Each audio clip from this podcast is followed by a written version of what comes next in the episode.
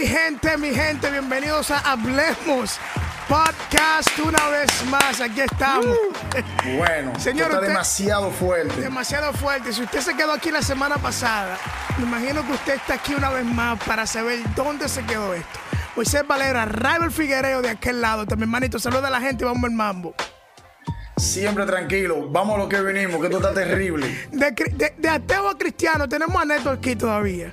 La semana pasada nos quedamos en, en el suspenso. En la mano blanca. La mano, la, la mano pelúa. La mano blanca, mi Dios mío. Esa mano blanca en aquel cuarto. Sí, eh, eh, te contaba que en ese estaba, estaba durmiendo, mi hermano tuvo un sueño, se despierta todo asustado y yo no Dios sé mío. qué. Y me dice, de repente voltea y me dice, ¿qué viendo la guitarra? Me dice, Néstor, la guitarra. Cuando yo volteo, mano, yo veo una guitarra agarrando así el diapasón, una mano blanca. Agarrando el, pero así como fantasmagórica, tipo película de pana. Y la gente que dirá, bueno, Wow. pero seguro fue que te fumaste un hongo. No, yo no hice nada esa semana, era una semana normal. sí, por si acaso, pero sabes siempre, no, pero es que No, este este- le metí al mambo. Este, este le metí al mambo, no, no, No. tranquilo. Estaba sobrio hasta las metras. Y veo esa mano así, men, y yo agarro esa guitarra, men, me paro. Y cuando era una guitarra acústica. Y cuando yo agarro esa guitarra, esa guitarra pesaba una tonelada. ¡Wow! Y me voy para la Wow, sala y cuando la pego así contra el piso, bro, eso parecía un Lego. Lo que me quedó fue un pedacito del diapasón. Eso se Se disipó. Pero ¿por qué tú fuiste a romper la guitarra? Fue lo primero que se me ocurrió cuando Oh. yo veo la broma. Yo fui, la agarro, me pesaba una tonelada la guitarra. Oh, Y la fui, la tiré y, y la, la- la rompo así, bla, bla, y se vuelve, pero añicos, añicos. Que normalmente tú rompes la guitarra y queda, No, no, sí. ¿sabes? claro, no se rompe sí. como, una, como un vidrio. Todo por todos los lados. ¡Wow! Esto se rompió como un vidrio. Y yo dije, ¿what? Y de repente en eso mi hermano comienza a orar con él. Y yo me acerco. Y el equipo de sonido que tenía en mi cuarto, literalmente se me convirtió en una cabeza negra toda horrible. ¿Cómo así? Una cabeza negra horrible. Horrible. Una cosa Wow. como Una demoníaca. cara, como una carabela. No, en- era como decirte la cara de un gorila, pero demoníaca. El, el sistema del equipo. El sistema de esos equipos antes integrales, todos negros. Sí, así. lo que tenían Ah, bocina aquí. eh, sí, tenía el tocadisco arriba. Cerebro y esas cosas. Mano, agarré esa cosa también y cataplum y me deshice de todo eso. Dios mío. Me deshice de todo eso. Total de Ay, que, bueno, madre. vienen, hablan conmigo y, y- y comienzan a decirme, mira, tienes que acercarte a Dios. Ok, una paréntesis. Ajá. Porque lo- la mano blanca, yo estoy pensando, estaba esperando yo que iba a ser algo sobrenatural de parte de Dios. O sea, No, era el mero, mero penco. Era un, entonces era un espíritu de las tinieblas. Sí, claro, era el mero penco Wow. ahí en- eh, eh, manifestándose porque sabía lo que venía. Sabía O sea, lo que venía. Era Satanás diciéndote, aún tengo posesión en ti. Sí, autoridad en ti". claro. Y, Escucha y ciencia. ahora, ahora, ¿cuáles eran las posesiones? Todas las Terrible. ataduras que yo tenía allí. ¿Me entiendes? Todas las ataduras que habían allí. Mi- Mira, mira, mira qué interesante cómo lo- los demonios, el mismo Satanás, cuando entiende que una persona le fue útil para el enemigo de las tinieblas, para el mundo de las tinieblas, en este caso fue su música, él sentía que tenía un, un derecho. Cierta autoridad. Exacto. Exacto, un derecho, cierta autoridad. Y se manifestó en esa cosa, como diciéndote, te tengo agarrado no te voy a dejar soltar. Exactamente. Eh, Y- esa noche fue un partido, fue. Sí, claro. Fue por y ti, eso- esta noche es fueron que a el sueño, sin contártelo, el sueño fue eso. Lo que tuvo mi hermano cuando me lo cuenta era eso, que venían por mí. This episode is brought to you by Shopify. Forget the frustration of picking commerce platforms when you switch your business to Shopify, the global commerce platform that supercharges your selling wherever you sell. With Shopify, you'll harness the same intuitive features, trusted apps, and powerful analytics used by the world's leading brands. Sign up today for your $1 per month trial period at shopify.com slash tech, all lowercase. That's shopify.com slash tech. Escucha. ¿Me entiendes? Entonces, claro, ahí yo digo, ok, ya voy. Wow. Yo lo que acabo de ver, no, yo no estoy alco- no estoy borracho, yo no estoy hangover, ¿sabes? No estoy enratonado, no estoy drogado, no. Esto fue real. Y claro, yo tenía a mis compañeros de banda y les cuento eso y ellos lo que hacían era reírse de mí, no que, ah, la mano pelúa, y me comenzaban a echar broma. Eh, ellos no lo entendían, pero yo lo experimenté, yo lo vi, yo sé lo que yo vi, ¿me entiendes? Y yo dije, wow. A partir de ahí comencé a sentir una empatía, por así decirlo, una atracción a las cosas de Dios, sin todavía involucrarme. Recuerda, yo vengo, vengo un tipo que todo lo pensaba. De que de niño yo decía que hacen orándole a este tipo, ¿me entiendes? Entonces, recuerdo, eh, pues por supuesto seguía cometiendo ma- malas decisiones y mis, y mis decisiones más que todo influían eran con mis relaciones eh, amorosas, sentimentales. Claro. Y dañé muchas personas, pero también me dañé mucho yo. Eh, fui dañado por otras personas y eso me hacía como más malo todavía. Claro. Entonces me acuerdo que me enamoré de una y, y esa me hizo la vida a cuadritos. Y yo dije, ahora voy a ser peor. Y realmente hice mucho daño. Hice mucho daño. Este. Y cosas de las que uno se arrepiente. Claro. Y en uno de esos vacíos que muchas personas sienten y piensan que es que están deprimidos o algo, sí, es, un, es, es la puerta. A veces estamos bailando con la depresión y pensamos que es que estamos tristes. No, estás danzando con la depresión y es el baile más peligroso que existe. Y mm, dije, me voy a arrodillar y voy a orar. Tú tomaste esa decisión. Yo tomé esa decisión sin estar 100% convencido de qué rayos iba a pasar, Wow. ni qué iba a decir. Porque lo que yo sabía orar era Padre nuestro, gracias en el cielo, santificado sea tu nombre, tu nombre, tu reino, sea tu reina como el cielo, ¿sabes? Esa era la, la- la oración que uno se sabía. Y yo Claro. me senté de rodillas y yo dije, Señor, aquí estoy. Dios, si tú existes, quiero decirte que estoy roto y que ya no quiero más esto. O tú haces algo, o definitivamente me va a morir me va a pasar algo.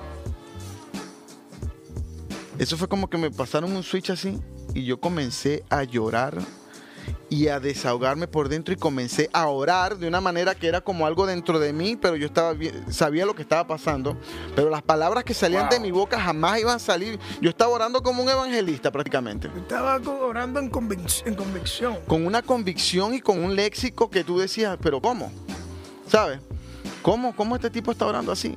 Y así estaba yo llorando y Señor, y te entrego mi vida, y yo te pido que me limpies y, te- y ta, ta, ta, ta, ta, ta, ta, ta, ta, ta, ta, ta, ta, ta, ta. Yo, mi vida cambió desde ese día en adelante. O digamos que inició ese proceso de cambio. de cambio, de transformación. O sea, me, me- me- me- me impacta saber por qué dentro de la iglesia todavía está esa situación de que la gente cuestiona Dios porque aún no han tenido un encuentro con Él. Y esto es el, el poder del encuentro. Yo tuve un encuentro personal con Dios de esa forma. Ray, me imagino que también. Eh, llega ese punto donde tú, tú te das cuenta que tú no lo puedes hacer con tu, con tu propia fuerza que no se trata acerca de ti, de lo que tú puedes planificar, de cómo tú lo puedes eh, racionar. Eh, no se trata acerca de eso. O sea, tú estabas en un vacío tan profundo. Y yo recuerdo una vez que con un amigo, Edwin Aquino, donde tú estés, manito, si estás viendo esto, dijo una vez que el hombre tiene un vacío tan grande que es del mismo tamaño de Dios. Que solamente Dios lo puede llenar ese vacío. Así es. Bueno, es así. E- ese hueco. Así es. Entonces, eso a mí me, me- me impactó. Entonces, del hecho de que lo que acaba tu, tu proceso de no creer o tu proceso de, de ateísmo son, Son experiencias. experiencias. O sea, Mi- tú no me puedes venir por allá a la gente que están por ahí eh, mirando este episodio que aún no creen. Estar en un, en un debate en algo que tú rehusas a experimentar. Y aquí está el detalle, fíjate, en el caso de que, porque hay muchas personas que, como te decía, de las personas que leen muchos libros y tienen exceso de información, me recuerdan a los fariseos, que los fariseos estaban cargados de información y de esa gente tenemos en la iglesia además, eh, que te conocen la Biblia de Génesis y Apocalipsis, pero no conocen más nada en la vida. Entonces yo recomiendo a todas las personas que van a la iglesia y que creen en Dios, y si apenas estás entrando a la iglesia, lea. Lea historia universal, lea ciencia, lea la Biblia, pero sepa por qué cree en Dios. Ore. Aquí voy. Mira, yo en ese tiempo, a pesar de las experiencias, ya creía en Dios en cierta manera, pero no estaba convencido en dónde yo debía estar. ¿Por qué? Entonces, entonces ¿cómo tú, cómo tú fortaleciste ese, ese encuentro sobrenatural, cómo tú fortaleciste tu creencia, tu Aquí convicción. viene, ve, Rey. Como, tú, como te decía, yo soy muy, muy, muy lógico, muy analítico. A mí 2 más Exacto. 2 es 4. Si me sales con otro número, demuéstrame porque no me digas, no es que yo lo sentí. No, I don't care on what you feel. You know, like, no, show me how, why, cómo. So, ok, yo no te puedo explicar mi experiencia espiritual sobrenatural, pero ¿en qué la voy a fundamentar? Ok, la fundamenté en la Biblia, pero ya la Biblia ¿qué más me dice? Yo necesito saber por qué los cristianos evangélicos y no católicos, o por qué no testigos de Jehová, o por qué no mormón. So, eso es- ahora comenzó ese conflicto en mí. Y ahí es donde comienza mi yo intelectual a buscar, bueno, vamos a ver qué es lo que. Información. Entonces, ¿qué te puedo decir? Para no hacerle muy largo el cuento de la historia, leí Historia Universal, leí la historia de los mormones, leí el libro de. de. mm, de, ah, Smith, de los mormones, de este tipo. Jo- John de John Smith. Smith. Leí eh, el de los. de, los, el de los adventistas, le- eh, leí el de los o sea, testigos. Los testigos de Jehová. Leí el de la santería, leí. O sea, ¿qué no leí? ¿Qué no leí? Pero tú leíste para, para justificar y sustentar que lo que tú estabas era correcto. Existe en la teología una, una, una, una, una, una rama que se llama apologética, ¿no? Que es la ciencia con la que tú Sí. defiendes Tu fe, posición. tu posición, ¿no? Y la apologética se usa no solo con la religión, sino con muchos aspectos, ideologías y todo esto. Eh, muchas ideologías, incluso dentro de la iglesia, están basadas en base a lo que sientes. Eso es un error. Bombazo. Eso es un error. ¿Por qué? Porque si hoy estás deprimido, entonces eh, va a ser el día que Dios no sirve. El día en que te pagan y te aumenten el sueldo, Dios es bueno. El día en que la mujer te deja, Dios me abandonó. ¿Tú estás escuchando? El día que te enfermas, Dios se olvidó de mí.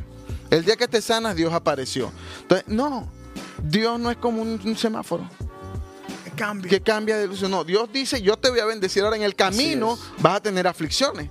Ahora yo te aseguro que de todas te voy a librar.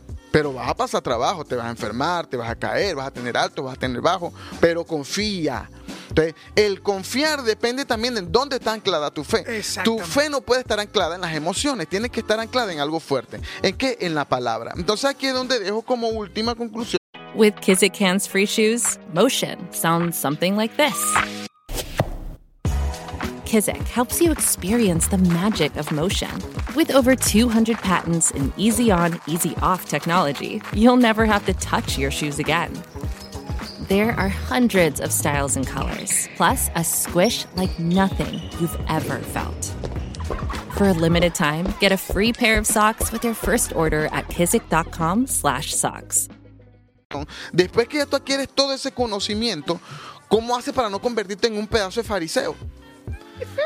Y ahí es donde entra la comunión con Dios a través de la oración y la adoración. Exactamente. Entonces comienzas a construir una relación con el verdadero verbo.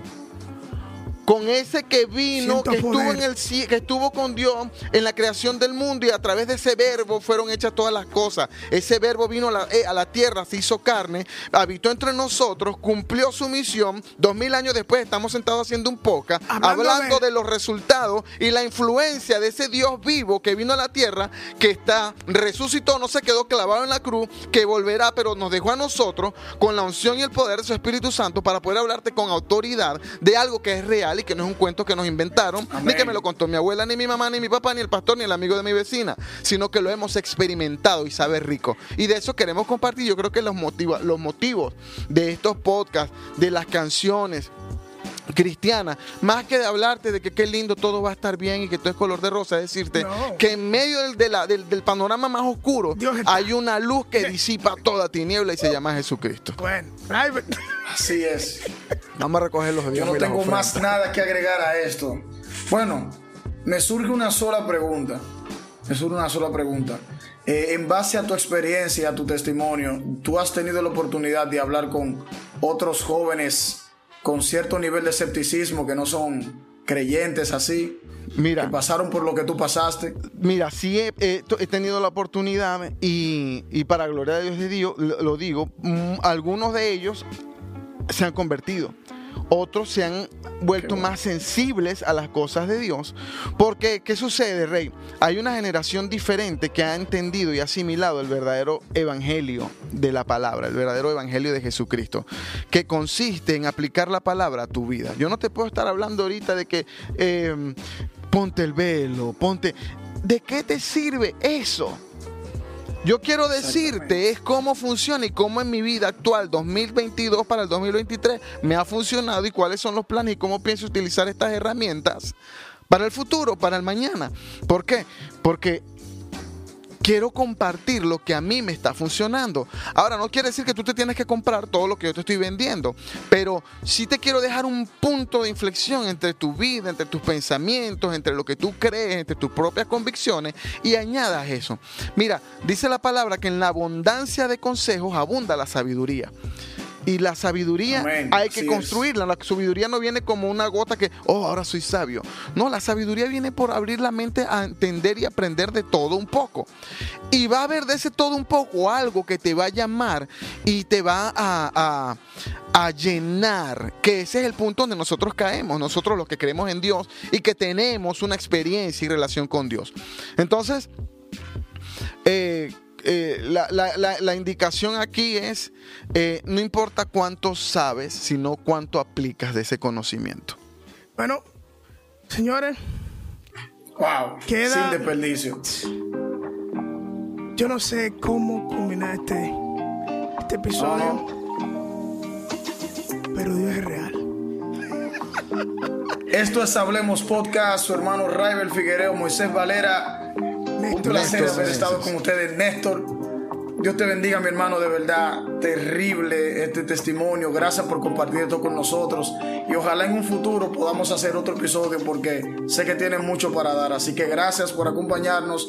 No se olviden de seguirnos, por favor, denle like, compartan este contenido para que más jóvenes sean edificados con lo que Dios hace en nuestras vidas y en la vida de los invitados que comparten sus historias con nosotros. Esto es Hablemos. Bye bye. Bendiciones. Bendiciones totales.